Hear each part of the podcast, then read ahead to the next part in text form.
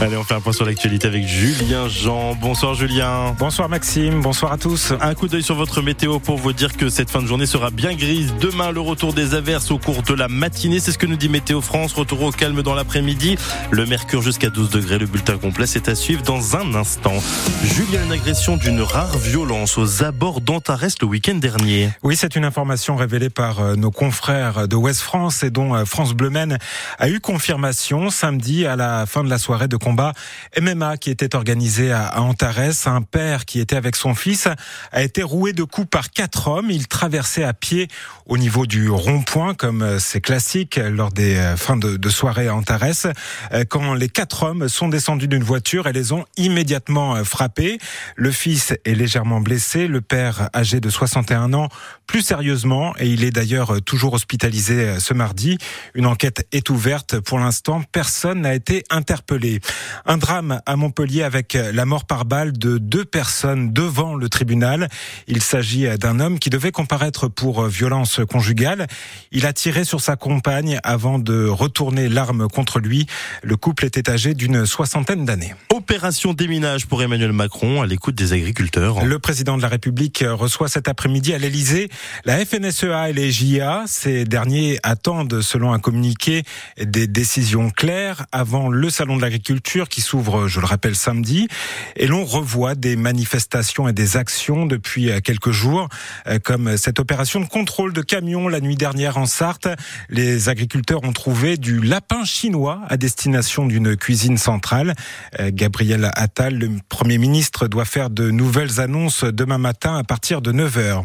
La carte scolaire de la Sarthe évolue. On l'évoquait ici même hier soir, alors qu'une centaine d'enseignants et de parents d'élèves manifestaient devant la préfecture du Mans.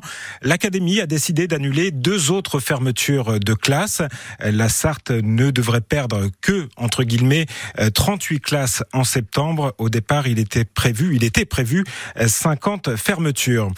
Dans le sud Sarthe, attention aux arnaques au matelas. L'enseigne Meuble Gauthier de Montval-sur-Loire alerte sur sa page Facebook des vendeurs de matelas de mauvaise qualité démarchent à domicile en se faisant passer pour des représentants du magasin. Ils étaient à Montval la semaine dernière, à Lusso cette semaine, et il y a deux ans, les meubles Gauthier avaient déjà porté plainte après une arnaque similaire, cette fois dans le secteur de Sablé.